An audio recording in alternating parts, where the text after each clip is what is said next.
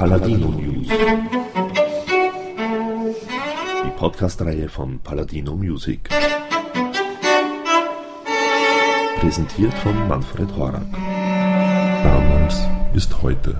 Feuchte Sommerklatschmundräume, Nierentisch, lackt Sonnenschäume. Musikbox krollt Milchbad zickern, Cola plombt Kirschenlippen. Eissalon zockt Brillantine, steiler Zahn heißt die Cousine. Tränen pfeilen Nietenhosen, schnulzen Blut will Neonkosen. Knutschgefleck auf Hochzeitslocken, Nüsse, Würste wollen bocken. Hallo du, schwärmt fünf Uhr Farbe.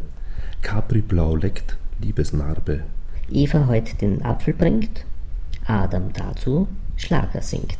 Nämlich Schlager der 1950er Jahre, dargebracht von den speziellen Gesangskünsten von Christine Jones und Christian Ludwig Attersee, musikalisch umgesetzt von Hans Salomon Saxophon, Gerhard Wessely Baritonsaxophon, Markus Godrio Klavier, Peter Paul Skripek Gitarren, Peter Schrammel Keyboards, Bernd D. Rommel Schlagzeug, Martin Heinzle Bass sowie Stella Jones und Bernhard Rabitsch Gesang und im Chor und Orchester der Musikergilde Österreich. Ein Album, das aufzeigt, was alles möglich ist, wenn man sich nur traut und den Good Old Schlager der 50er Jahre in neue Umlaufbahnen lenkt. Ein Gespräch mit Christian Ludwig Attersee und Christine Jones über eben diese Äpfel der Liebe, über die Lieder, die vom damals ins Heute gehieft wurden und somit gleich mal Ton ab. Was die Erotik betrifft, ähm, würde ich sagen, für uns beide, die wir natürlich jetzt schon eine ganze Weile auf dieser Welt sind und die nicht nur die Schlagermusik, sondern die Musik schlechthin äh, inhaliert haben aus sämtlichen Bereichen, ist gerade diese Musik, also die, die Musik, die wir jetzt hier aufgenommen haben, eigentlich für uns die Popmusik, die, die Musik unserer, unserer Teenagerzeit. Und deshalb haben wir die auch so verinnerlicht und deshalb hören wir sie auch immer wieder gerne. Und ich habe ja auch 30 Jahre unterrichtet in meinem Leben und meine Schüler, die ich jetzt noch immer treffe, die mir sagten, die fragte ich dann, sag einmal, kennt ihr diese Lieder? Aber natürlich kennen wir die, unsere Eltern haben uns schon damit gequält. Also es scheint eine totale, eine, eine totale Prolongation dieser, dieser Schlagergeschichten oder auch Jazz-Sachen aus diesen 60er Jahren zu geben. Und das kennen es einfach sehr viele Leute und ich bin hundertprozentig sicher, dass sehr viele Menschen nicht nur in unserem Alter, sondern auch jüngere äh, damit viel anfangen können und viel Spaß damit haben. Also ich halte ja die Erotik für die höchste Form der künstlerischen Aussage, wenn wir schon von Erotik sprechen. Und natürlich ist das auch äh, mein Lebensinhalt innerhalb meiner künstlerischen Arbeit und die ist ja sehr vielseitig, eben zwischen Malerei und Bühne, Film und natürlich auch Musik. Und ich glaube, wir haben etwas hier gezeigt, dass man als erfahrener Musiker diese Lieder doch anders anpackt. Hier gibt es in der Originalfassung äh, meinetwegen auch eine gewisse Naivität von Erotik, aber Erotik versteht man eigentlich nur, wenn man den Begriff auch erlebt hat und ihn dann interpretieren kann, daraus auch ein eigenes Wissen schafft und Erfahrung. Und ich glaube, das ist das Schöne an dieser Produktion, dass uns beiden es gelungen ist, eine körperliche Erotik, die man natürlich auch vermitteln kann mit Gesang und Musik, hier eingebracht haben und hier diese Lieder eigentlich heute äh, mit viel mehr ausgestattet haben, wie sie ursprünglich äh, bieten können. Und zwar eben mit einer gewissen Ironie, mit einer gewissen Erfahrung des Lebens, mit einer gewissen musikalischen Erfahrung natürlich auch. Und die Banalität, die diese Lieder, das sind ja lauter Number One Hits, der amerikanische, die dann verdeutscht wurden, die ist bei uns äh, nicht so zu finden. Also, dass es glatte und schnelle ist eigentlich gelöscht. Es ist ja viel toller instrumentiert. Jede Nummer in sich ist anders eingebunden in dieses Konzept und auch mit anderen Rhythmen versehen. Das ist ja auch sehr wichtig. Wir haben nicht einfach zwei Viertel oder vier Viertel Rhythmus, also der normale Rock'n'Roll-Schlager ja aus dieser Zeit äh, sich damit auszeichnen, sondern wir haben hier versucht, komplizierter heranzugehen, auch ehrlicher, erfahrener, einfach äh, mit dem Mut eines Menschen, der mit Musik gelebt hat oder eben auch sie mit Musik gelebt hat und hier noch einmal versucht, die Lieder, die wir damals gar nicht gesungen hätten, wir uns am höchsten die englischen Fassungen gut gefallen. Wir waren keine Peter Kraus oder Connie Francis Fans, sondern waren ja Ray Charles Fans oder wir waren einfach äh, hauptsächlich schon in der Jazzmusik drinnen und gerade das ist auch ein Grund, sich nochmal damit zu beschäftigen. Es gibt noch einen Grund, weil die deutschen Texte damals in ihrer Ehrlichkeit, Einfachheit und Sehnsucht nach Capri etwas zeigen, das spätere deutsche Schlagertexte nicht mehr haben.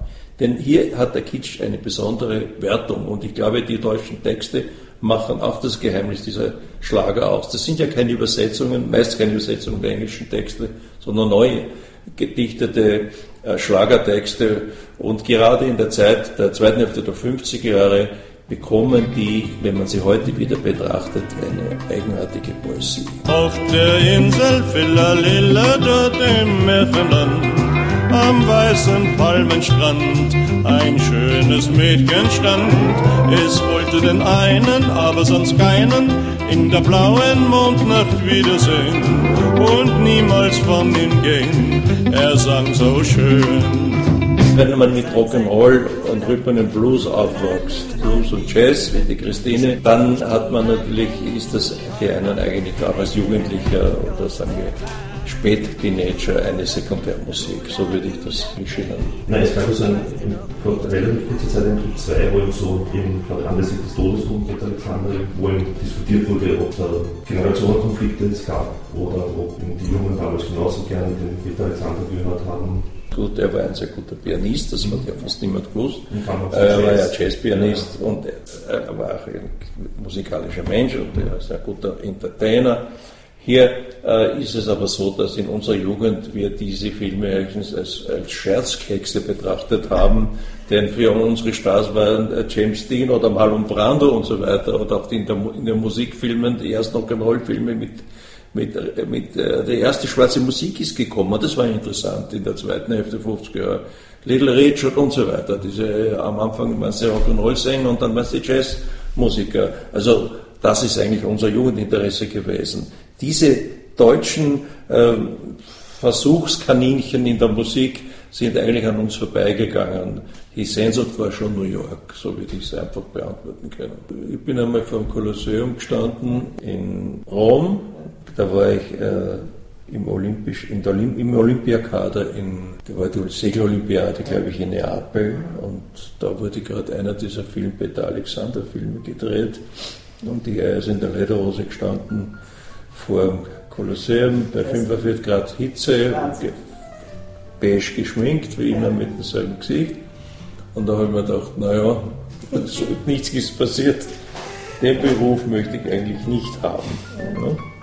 weil Filmen heißt immer nur warten. Ne? Das ist einfach ein schrecklicher Beruf und der, das ist meine erste Erinnerung an Peter Alexander. Liegt Hauch einer quälenden Wehmut für dich in den Träumen, durch die du nun gehst ohne mich? Sind die Träume schon da? ist der Schatten dir nah, der dich fragt, bist du einsam heute Nacht? Der dich fragt, bist du einsam heute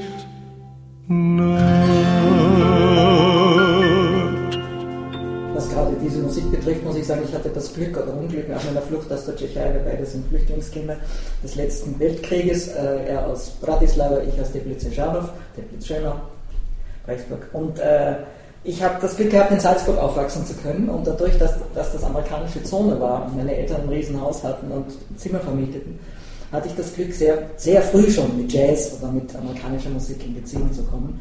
Äh, für mich war diese ganze deutsche Musik damals noch, äh, ich weiß noch, Sugar Baby von Peter Kraus war das erste, was ich in Deutsch überhaupt hörte, habe dann als Zwölfjährige mitgemacht in einem Film als Statist mit Connie Francis und Fred Bertelmann, aber damit war diese Geschichte abgehakt, das hat mich überhaupt nicht interessiert, rein vom musikalischen her. Und ich muss sagen, dann auch in meiner Berliner, ich war in Westberlin zehn Jahre zu Hause in den 70er Jahren, äh, was ich dann damals im deutschen Schlager tat, äh, mein damaliger Gatte Carmen Jones arbeitete im SFB Tanzorchester mit Paul Kuhn, das war also etwas, womit ich überhaupt nicht anfangen konnte. Selbst die einzige, die ich damals als eine intermediäre Künstlerin anerkannte zwischen Jazz, Popmusik und deutschen Schlager, wenn Sie so wollen, bei Evelyn Kühnecke. Wir kannten sie beide sehr gut. Wir lebten bei ihr, also ich ein Jahr lang mit, mit Kind und Kegel. Es gab so Einzelpersönlichkeiten, die eine unheimlich intermediäre Musik gemacht haben, die sich nicht beschränken ließ auf ein Medium. Aber der Rest, Sense. Ja, aber es ist ein gutes Beispiel. Wir beide haben ja auf dieser CD auch eine Peter Alexander-Nummer, also eine Elvis-Nummer eingesungen bis der einsamkeit Nacht. Und ich glaube, auch hier sieht man bei dieser Interpretation von uns beiden, dass hier diese Glattheit, die, der Peter Alexander war ein guter Schlagerinterpret, ohne Zweifel. Aber es fehlt der Charakter, die Tiefe, die man so einen einfachen Text geben kann, dass er glaubwürdig wird und nicht nur sentimental ist, so wie bei Peter Alexander. Wir bringen einfach viel mehr Inhalte in den Schlager. Auch teilen wir uns ihm auf und das ergibt natürlich eine viel spannendere Stimmduett-Situation. Also gerade dieses Lied, glaube ich, ist sehr gut gelungen, weil die Christine den Mittelteil in ihrer Art und ihren Möglichkeiten sehr persönlich spricht, Sprechgesang darbietet und wir auch dadurch, dass es eine Mann-Frau-Situation ist, den Text auch zerhacken und man muss als Hörer einmal die Rolle des Manns einnehmen und einmal die Rolle der Frau. Und das können Frauen und Männer gemischt tun. Und das ist das Interessante bei der ganzen Produktion, dass wir äh, einfach wir beide, die, also für Damen und Herren, für Kinder und, und, und Mädchen und Knaben, die da zuhören, einen Rollentausch anbieten mit den Texten, die wir vermitteln. Und das ist auch sehr, sehr gut bei dieser Platte. Doch nimm das alles nur nicht so schwer und denke stets daran. Mit 70 fängt das Leben erst an. Mit 70 fängt das Leben erst an. Mit 70 fängt das Leben erst an dann. Mit 70 fängt das Leben erst an. Anstelle mit 17 fängt das Leben erst an, das mit 70. Naja, wir haben begonnen, diese Produktion genau einen Monat nachdem ich 70 war und das war ja auch eine Idee, sie auch noch in diesem Jahr, eben voriges Jahr zu Weihnachten Erscheinung erscheinen zu lassen, haben aber länger uns Zeit genommen und das ist auch gut so. Wir haben immer was verändert. Wir haben ja auch die Rhythmen dieser Lieder verändert und wir haben den Scrapback als wunderbaren Gitarristen dabei.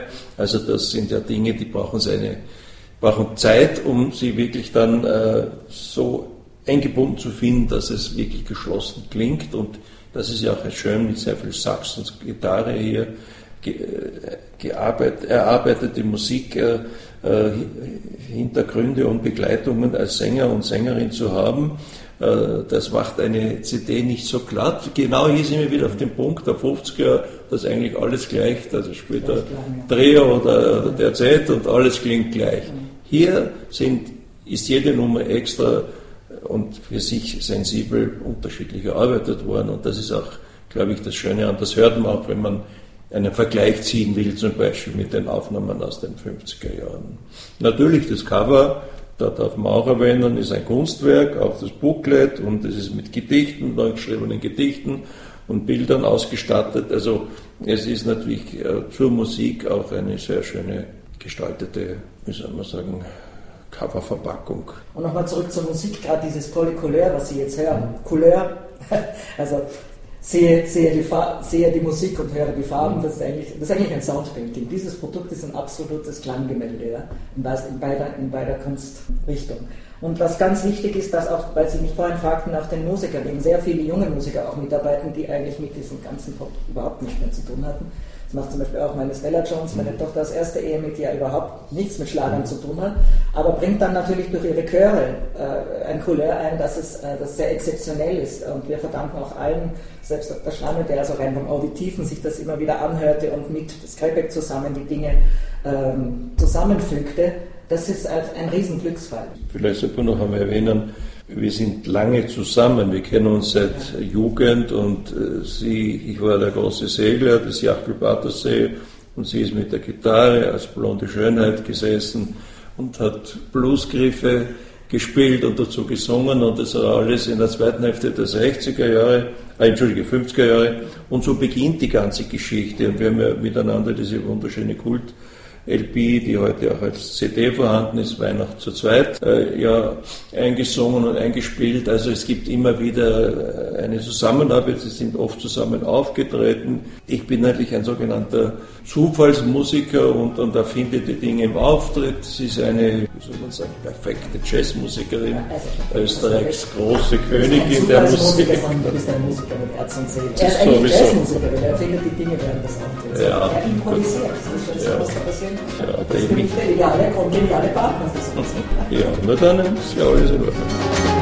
Wenn du eifersüchtig bist Trage gelb, wenn er dich küsst, oder zieh mal lila an, dass er nichts erraten kann, statt weiß, trag rot.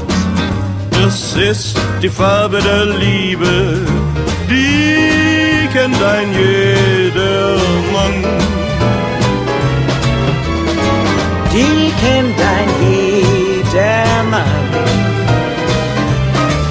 Ja, die kennt ein jeder Mann. Yeah, yeah, yeah, yeah, yeah.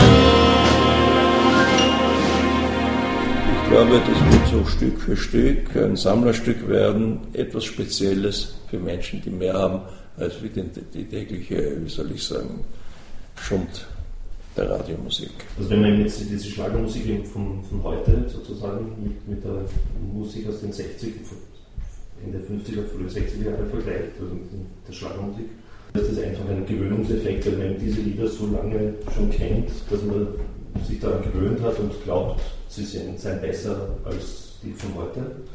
Oder gibt es da tatsächlich einen Qualitätsunterschied? Ich glaube einfach, dass ein, ein riesiger Qualitätsunterschied vorhanden ist.